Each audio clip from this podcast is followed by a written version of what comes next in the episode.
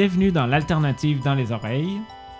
Un balado au cœur du mouvement alternatif en santé mentale. Avec Dominique Dubois et Annie Pavois.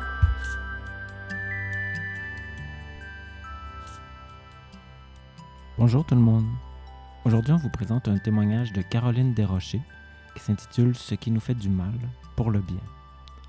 C'est un témoignage que vous pouvez trouver sur le site J'ai une histoire, à l'adresse histoire.com, j'ai une histoire tout en un mot, dans la section J'ai une histoire, la voici. Comme vous allez l'entendre, c'est un témoignage qui pose beaucoup de questions. On reviendra sur ces questions-là dans les prochains épisodes. En attendant, on vous laisse avec la voix de Caroline, qu'on remercie d'avoir accepté de partager son témoignage avec nous. Bonne écoute! Il y a cinq ans, lorsque mes paroles et mes émotions ont cessé d'avoir du sens pour mes proches, mes colocs m'ont fermement offert de m'accompagner dans un taxi pour parcourir la distance qui séparait notre appartement de l'hôpital Notre-Dame. J'ai préparé mon bagage comme on s'organise lorsqu'on part dans un endroit, dans un contexte d'où on est certaine de ne pas revenir indemne. J'ai ramassé l'essentiel pour ma survie. Mon oreiller et le roman L'océan mer. Lorsque je suis arrivée à l'urgence psychiatrique, j'étais loin de me douter que j'allais demeurer hospitalisée pendant près de trois mois, puis psychiatrisée longtemps. Encore, maintenant je conserve un souvenir amer et douloureux de mon expérience psychiatrique, qui s'étend bien au-delà de l'hospitalisation. J'ai connu la solitude, la négation de ma liberté. J'ai subi la perte de mon corps tel que je le connaissais avant la médication. Mon sexe s'est fait obsolète et ma sexualité, elle, est devenue désuète. J'ai observé seule et silencieuse la transformation drastique de mon identité. Je suis devenue quelqu'un d'autre.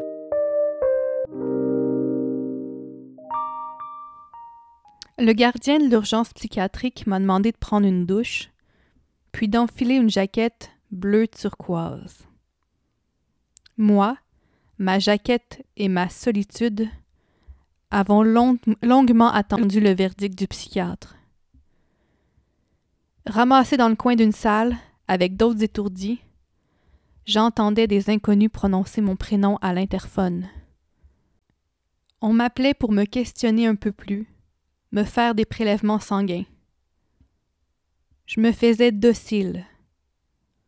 Je me souviens très bien du bruit de la porte coulissante, frontière symbolique entre la liberté et l'enfermement, qui s'ouvrait et se refermait sans cesse. Lorsque le personnel médical l'actionnait en, en, composant un code pour la sécurité. J'ai bien songé à courir et franchir la porte pour échapper à cette solitude dont j'ignorais encore l'ampleur qu'elle prendrait avec le temps. Pourtant, puisque mes proches s'attendait tellement de moi à ce que je sois docile. Je me suis fait docile. Comme toujours, lorsque j'ai très peur d'avoir mal, je me répétais les quelques paroles dont je me souviens de cette chanson, Souvenir d'un vieillard, que me chantait grand-maman pour m'aider à m'endormir lorsque j'étais enfant. Dernier amour de ma vieillesse, venez à moi, petits enfants, je veux de vous une caresse. Pour oublier, pour oublier. Le soir, après que l'infirmier de garde m'invitait à avaler Siroquel et autres psychotropes, que je refusais parce que j'en avais encore la possibilité, parce que c'est ce qu'il me restait de possibilités, je posais mon corps près de la fenêtre de la chambre.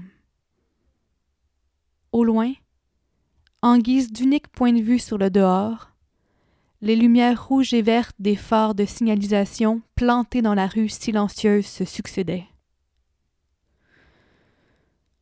Je n'ai eu ni mots, ni crayon à colorier pour décrire ou dessiner l'ennui maladif et la douleur ressentie pendant mon grand confinement.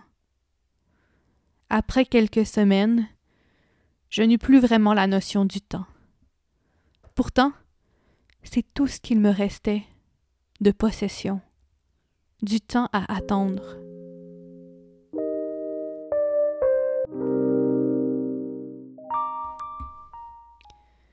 Je suis enfermée depuis une semaine aux soins intensifs psychiatriques de l'hôpital Notre-Dame. J'ai reçu la visite d'une huissière. Je suis à la veille de me présenter en cours et d'y recevoir une ordonnance de traitement, c'est-à-dire l'exigence qu'on me confine contre ma volonté à l'hôpital, qu'on m'injecte des médicaments dans le corps et que l'on contraigne mon corps en circonstances appropriées, voire qu'on se l'approprie relativement, pour mon bien. C'est la loi. Il y a quelques minutes, une infirmière et une éducatrice sont venues à ma rencontre, briser mon silence. Elles m'ont promptement ordonné de me déshabiller et de nettoyer mon corps. J'ai refusé un instant. Les dames m'ont fait savoir, sans détour aucun, que ce corps dont je m'étais quelque peu dissocié serait lavé par moi, sinon par elles. Je me suis fait docile.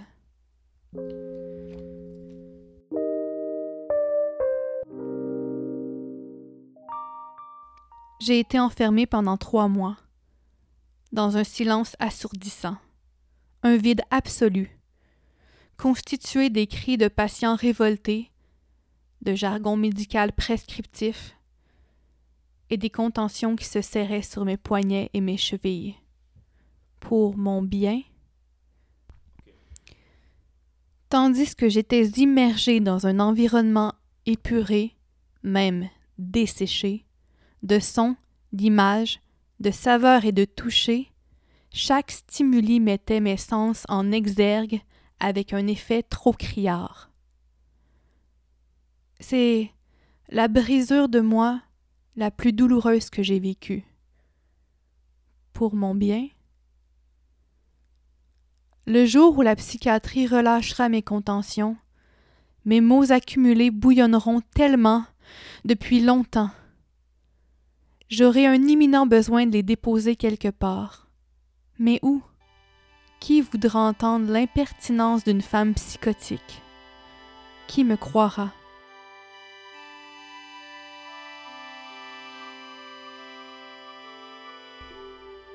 Grand-maman Jeanne, je sais que d'où tu es, et considérant où l'on t'a mise lorsque tu vivais encore, toi, tu comprendras mon abnégation. C'est précieux.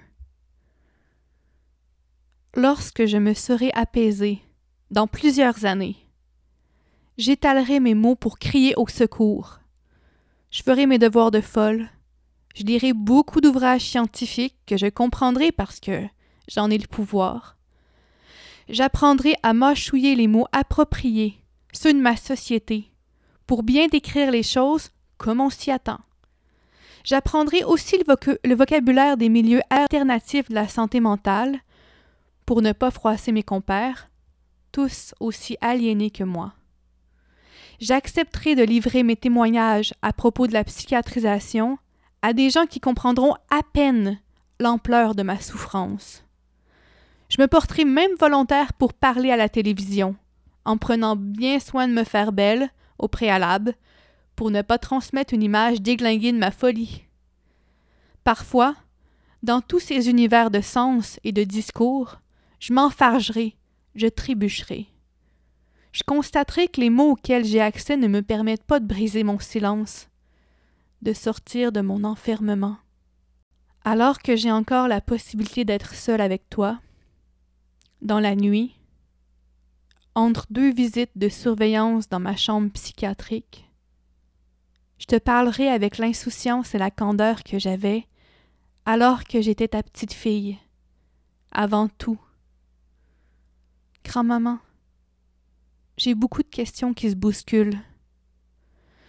On m'a appris quelques années après ton décès que dans les années 60, bien avant ma naissance, des personnes qui étaient en position de le faire ont établi que tu n'étais pas normal. Comme moi, tu as vécu la psychiatrisation, les silences de l'enfermement et de la contrainte. Toi, moi, et toutes ces autres femmes dont nous portons les récits. J'essaie de créer des liens avec les informations que j'ai vues de toi pendant que tu étais ma grand-maman et celles qu'on m'a racontées après ton périple de vivre. Maman m'a dit que tu as été hospitalisée plusieurs fois. Tu aurais reçu et consommé des quantités incroyables de médicaments qui ont amorti considérablement ton énergie et ta joie de vivre. Et ce, sans que tu comprennes pourquoi tu les prenais. Est-ce que ton médecin avait même pris le temps de t'expliquer? J'en doute. Maman m'a dit que lorsqu'elle était trop jeune pour comprendre, elle t'a vu revenir à la maison plusieurs fois, après des séances d'électrochoc.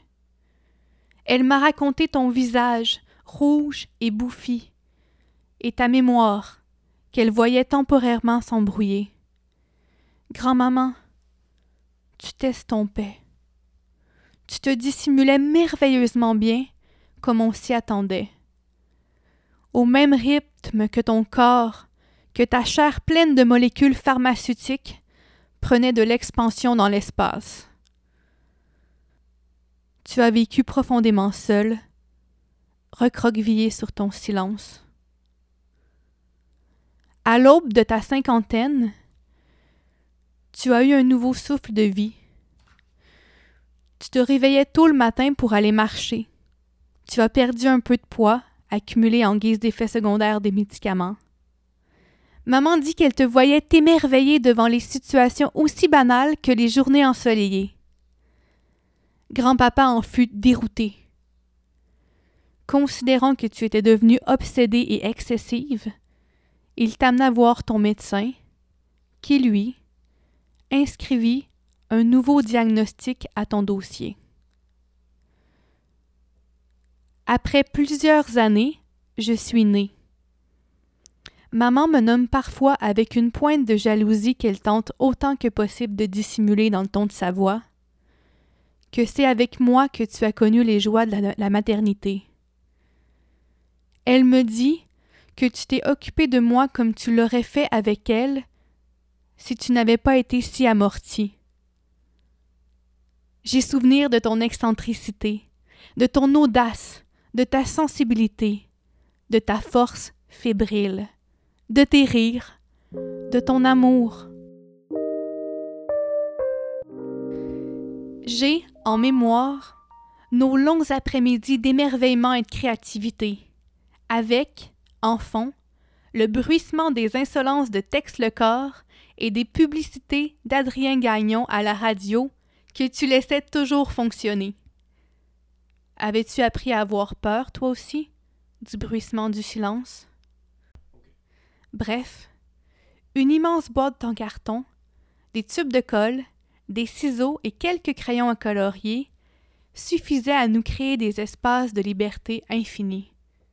Liberté dont je comprends maintenant à quel point elle devait être précieuse. Souvent, à l'extérieur de notre espace chaleureux, dans la rue, j'entendais les voisins murmurer des rumeurs que je ne comprenais pas à ton sujet. Quand tu es parti, nous avons retrouvé un nombre incroyable de pots de crème de Joanne Verdon neufs dans tes tiroirs, ainsi que d'autres accumulations insolites. Ah, tu n'étais définitivement pas dans les normes de ton époque. Tu étais intense. Mais est-ce que ça posait un problème? À qui? Au nom de quoi? Était-il nécessaire de te psychiatriser? Pour le bien de qui? Grand-maman. J'arrive à la constatation qui me trouble immensément que, de ton enfermement au mien et à celui d'autres femmes que nous avons côtoyées, il n'y a pas eu grande évolution. Des silences similaires tapissent les murs psychiatriques.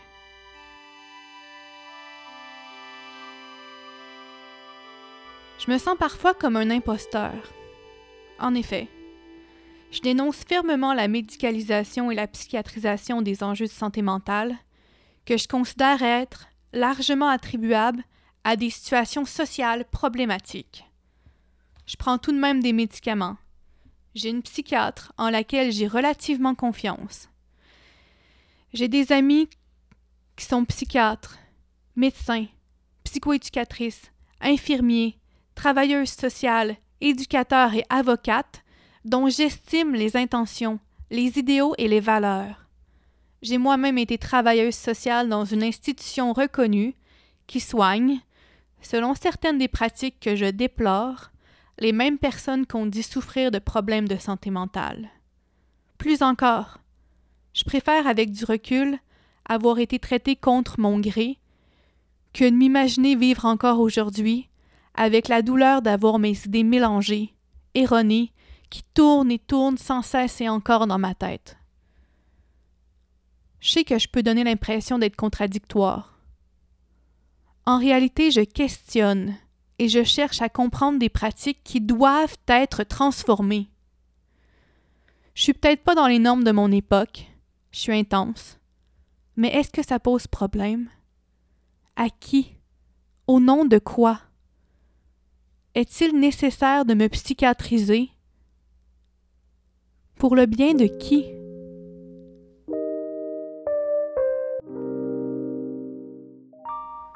Souvent, la nuit, je rêve que je redeviens malade. Je rêve de mes délires effrayants, de la psychiatrie et du reste de ma souffrance. Donc, je me chante encore cette chanson que grand-maman me chantait pour m'endormir. Dernier amour de ma vieillesse, venez à moi, petits enfants. Je veux de vous une caresse pour oublier, pour oublier mes cheveux blancs. Nota bene. Je reconnais la sensibilité et les bonnes intentions de la plupart des professionnels qui ont croisé ma route, et celle de ma grand-mère, et celle de plusieurs autres femmes. Par conséquent, une question m'obsède. Comment est-il possible que tant de bonnes intentions puissent être le terreau d'autant de traumatismes et de traitements qui font du mal?